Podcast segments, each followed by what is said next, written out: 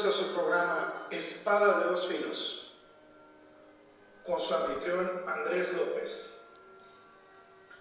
Un espacio para la sana doctrina.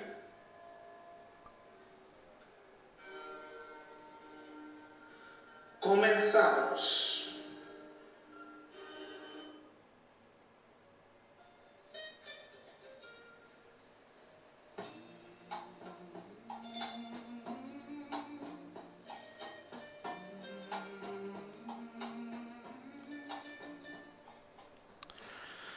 ¿Qué tal, qué tal amigos? Buenos días. Bienvenidos a este su programa Espada de dos Filos. Y estamos muy contentos de regresar aquí a Radio Cristo Viene para esta edición de Espada de dos Filos. Primeramente les quiero leer el capítulo y el versículo que estamos estudiando en esta ocasión. Dice Mateo capítulo 3 les voy a leer de la versión Reina Valera 1909. Dice, y en aquellos días vino Juan el Bautista, versículos 1 al 6. Y en aquellos días vino Juan el Bautista predicando en el desierto de Judea y diciendo, arrepentíos que el reino de los cielos se ha acercado. Porque este es aquel del cual fue dicho por el profeta Isaías que dijo, voz de uno que clama en el desierto, aparejad el camino del Señor, enderezad sus veredas. Y Juan tenía su vestido de pelos de camellos y una cinta de cuero alrededor de sus lomos, y su comida era langostas y miel silvestre. Entonces salía a él Jerusalén y toda Judea y toda la provincia alrededor del Jordán. Y eran bautizados de él en el Jordán, confesando sus pecados. Vamos a orar. Gracias, bendito Señor, por este programa, Señor, por este el hacer este recuento de la palabra de Dios. Por favor, bendice, Señor, eh, a cada uno de nuestros radioescuchas. Permíteles conocer tu palabra, Señor, que es como espada de dos filos. Gracias, amado Dios. Te exaltamos y te bendecimos. En el precioso nombre de Cristo Jesús oramos. Amén. Bueno, decíamos la vez anterior que Este era un hombre único, Juan el Bautista, su predicación, su bautismo, incluso su nacimiento fueron increíbles. Nació de personas estériles, nació para ser un sacerdote por herencia, pero resultó ser un profeta. Le dio la espalda al mundo de su padre para cumplir con la voluntad del Padre Celestial. Y después de pasar toda su vida en el desierto, en el momento correcto Dios le habló a su corazón y comenzó a esparcir el mensaje que Dios le había dado en el desierto. Comenzó a anunciar y a denunciar. El rey se acerca. Este es el precursor del Mesías. Eh, en lugar de irse a las grandes ciudades o a los tejados, gritando eh, afuera de las sinagogas, fue un hombre que estaba en las partes más inhóspitas cercanas a Jerusalén solo, no vestido como alguien espectacular, sino de manera muy discreta. Parecía una especie de rechazado social. No se fue a un lugar donde pudiera tener una verdadera influencia. Sin embargo, esa es la forma en que Dios lo hizo pasó toda su vida en el desierto. La vida en las sinagogas o en el templo podía puede haber sido poco, poco probable para que verdaderamente hubiera difundido el mensaje que Dios le había dado. Por tanto, él se fue al desierto de Judea. Vamos a hablar un poco del desierto de Judea. Eso es verdaderamente un desierto extremo. Está en el sur del Valle del Jordán, alrededor del norte del Mar Muerto, y es sombrío, es árido, es desolado. Tierra seca que se extiende desde Jerusalén hasta toda la meseta en el sur y parte del sur del Valle del Jordán. Simplemente árido, lugares baldíos, soledad. Ahí fue donde Juan pasó su vida. Y verdaderamente tiene un significado simbólico porque Juan estaba llamando a que las personas salieran del sistema. Los estaba llamando lejos de la hipocresía de la religiosidad, lejos de la falsedad de su culto en el templo, lejos de los lujos y la participación en el sistema. Los llamó a un lugar desolado, donde ahí podrían comenzar a enfocarse en las cualidades desoladas y áridas de sus propios corazones. Los quería en un lugar donde fueran más libres de pensar, de escuchar y de olvidar el ruido de la ciudad, donde no tenían influencia de todos los que estaban cerca de ellos, del mundo, de todas aquellas cosas a las que se habían vuelto tan cómodos. Tenían que abandonar el sistema, tuvieron que abandonar la ciudad de Jerusalén, abandonar el templo, tenían que salir a esos lugares áridos, a la desolación, para conocer al hombre, al hombre más grande que haya existido hasta antes de Jesús. ¿Cuál era su mensaje? Bueno, un mensaje corto, eh, que es verdaderamente lo que caracteriza a un buen predicador. Eh, podemos ver en el versículo 2, dice, arrepentíos que el reino de Dios se ha acercado, el reino de Dios está cerca diciendo, arrepiéntete, arrepiéntete. Ese fue su mensaje.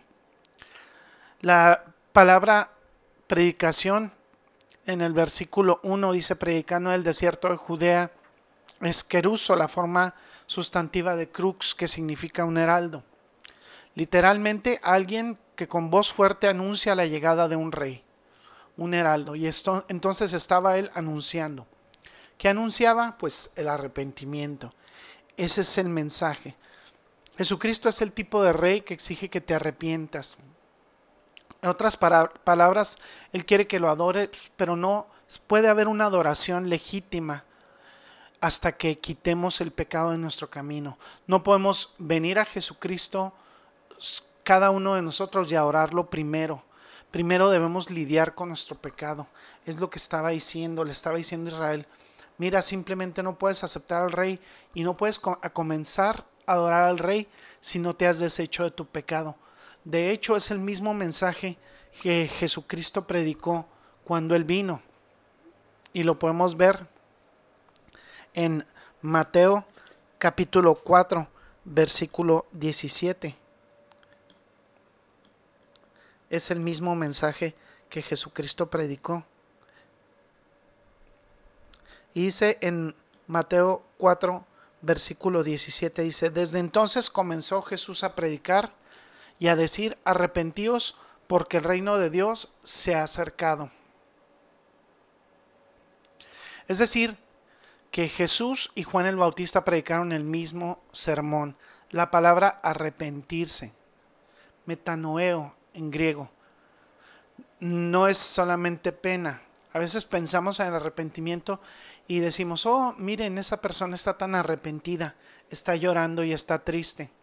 Eso no significa la palabra en griego. La palabra en griego significa dar la vuelta, es decir, ser convertido, un cambio de opinión, un cambio de propósito, un cambio de rumbo, un cambio en la mente, un cambio en la voluntad, un cambio del pecado a la santidad. Hay un teólogo llamado apellidado Brothers que ha escrito un comentario clásico sobre Mateo.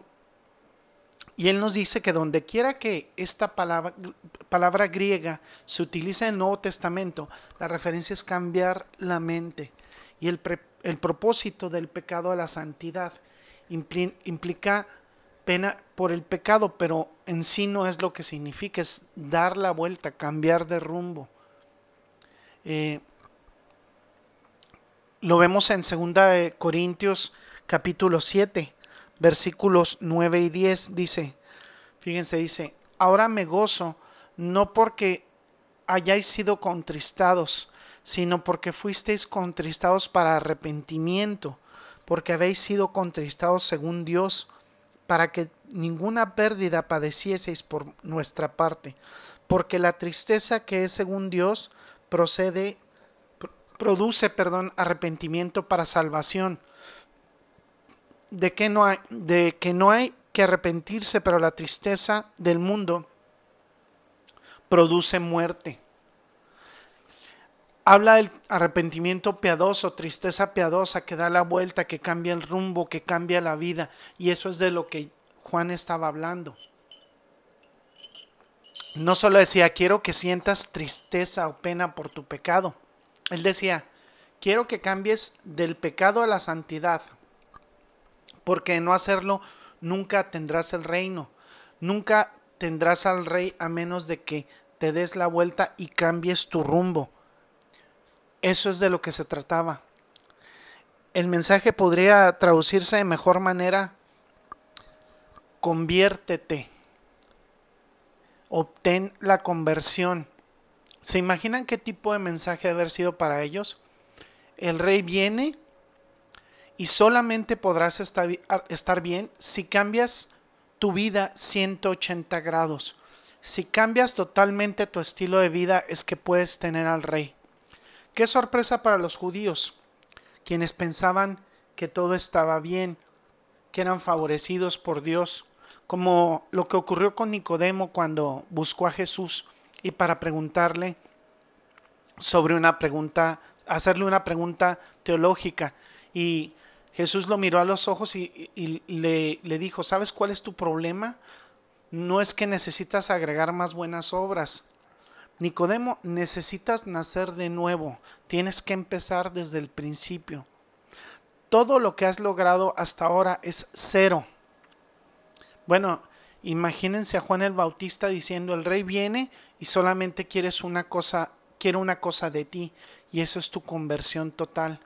Da la vuelta totalmente y cambia quién eres. Qué, son, qué sorpresa, un cambio acompañado de un profundo dolor, un cambio acompañado por un dolor del pecado pasado, pero un, un cambio que se refleja en un camino a la santidad. Es una conversión que afecta a la mente, la voluntad y las emociones. Qué diferente al evangelismo que es, del cual escuchamos en la actualidad, ¿no? Entonces, en el original, la palabra usada por Juan el Bautista es un cambio radical, una transformación radical de la mente y del corazón, una conversión completa. Eso es lo que Juan pide a quienes se acercan a él. Entonces, es, si vemos el libro de Hechos, es lo mismo que el apóstol Pedro maneja en, en sus bautismos. Dice, arrepiéntete y sé bautizado. Tienes que dar la vuelta. ¿Qué necesitas hacer? No es lo que necesitas hacer, sino lo que necesitas ser. O sea, debes ser una persona arrepentida para ser salvo. Esto significa la salvación, dar vuelta, transformar la vida 180 grados, decir no al pecado y sí a la santidad. La persona que dice que está bien con Dios y no tiene a Cristo, la persona que dice que está bien con Dios y vive una vida pecaminosa, no tiene salvación. Se tiene que decir no al pecado y sí a la santidad, no al pecado y sí a Cristo. Es un mensaje simple, no era una teología completa, no era un desmayarse por lograr obras no era folletos ni membresías a, ninguna iglesia, no era estar escrito en el libro de ninguna congregación, no era llevar una sobrecarga, no era comenzar un nuevo culto, no era realizar actividades, no era inscribirse en 10 cursos de teología, solamente la palabra conviértete, da la vuelta, transforma tu vida en de 180 grados, dino al pecado y sea la santidad. Para el hombre vivo de esa época fue una verdadera sacudida, un shock, porque estaba desafiando la creencia judía predominante de que ellos ya se sentían salvos, de que estaban salvados.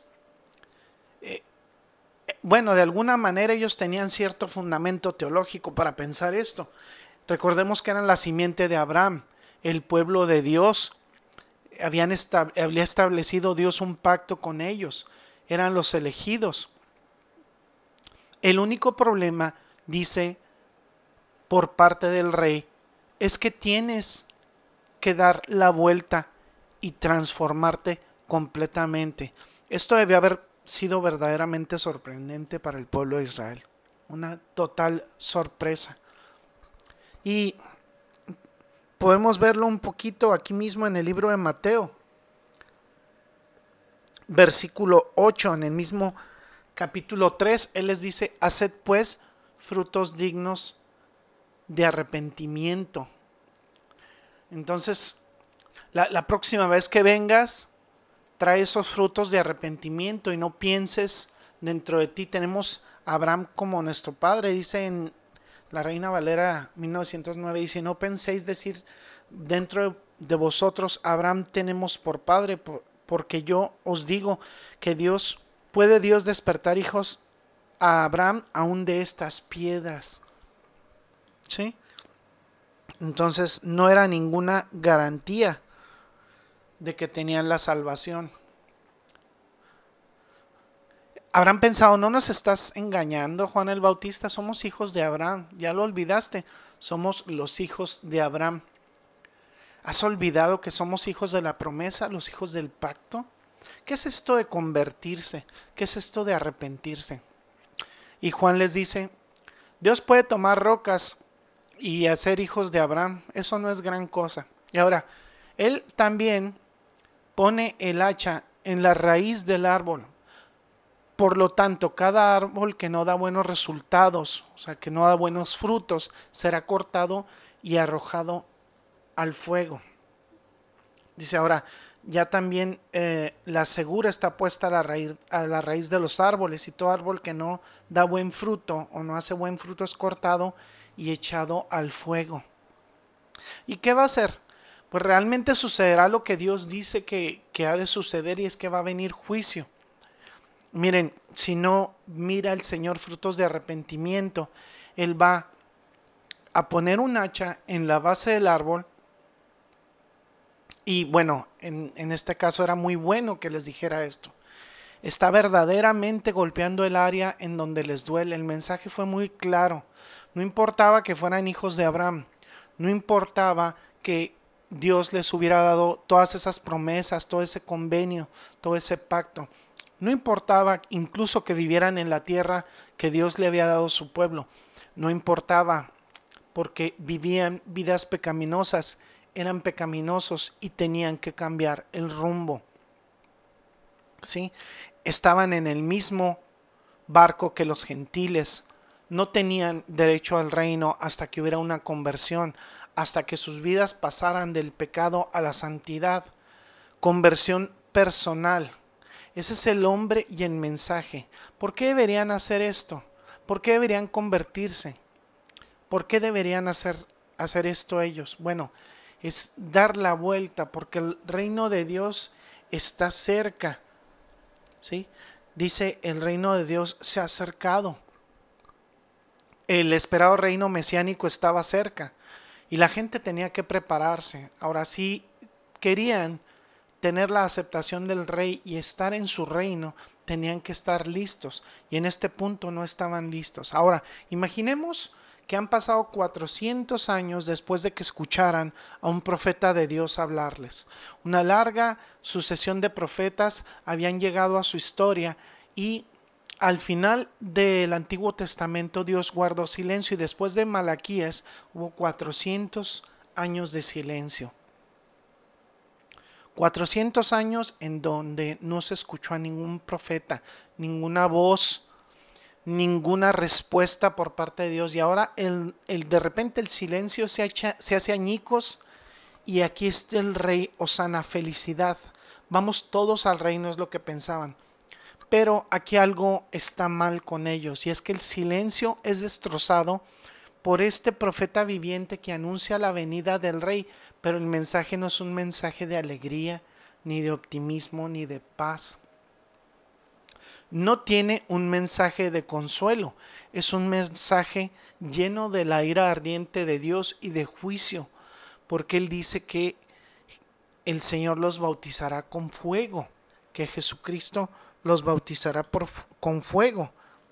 Dice Mateo capítulo 3 versículos 11 y 12 dice, Yo a la verdad os bautizo en agua para arrepentimiento, pero el que viene tras de mí, cuyo calzado yo no soy digno de llevar, es más poderoso que yo. Él os bautizará en, Espíritu Santo y fuego. Su aventador está en su mano y limpiará su era y recogerá su trigo en el granero y quemará la paja en fuego que nunca se apagará. ¿Sí? Él tiene un abanico en su mano, va a purgar el piso y va a quemar con la paja con un fuego insaciable. Toda esta paja que no produzca arrepentimiento. Bueno, aquí dejamos el estudio por el día de hoy. Eh, ¿Qué nos indica? Imagínense eh, este pueblo que se sentía privilegiado de sobremanera y se sentían eh, ya salvos por ser de la estirpe de Abraham. Así hay mucha gente actualmente que, por ejemplo, los bautizan en una religión siendo bebés y ya se sienten salvos y sienten que no tienen nada que hacer más que obras. Eso no es cierto. La Biblia dice que no.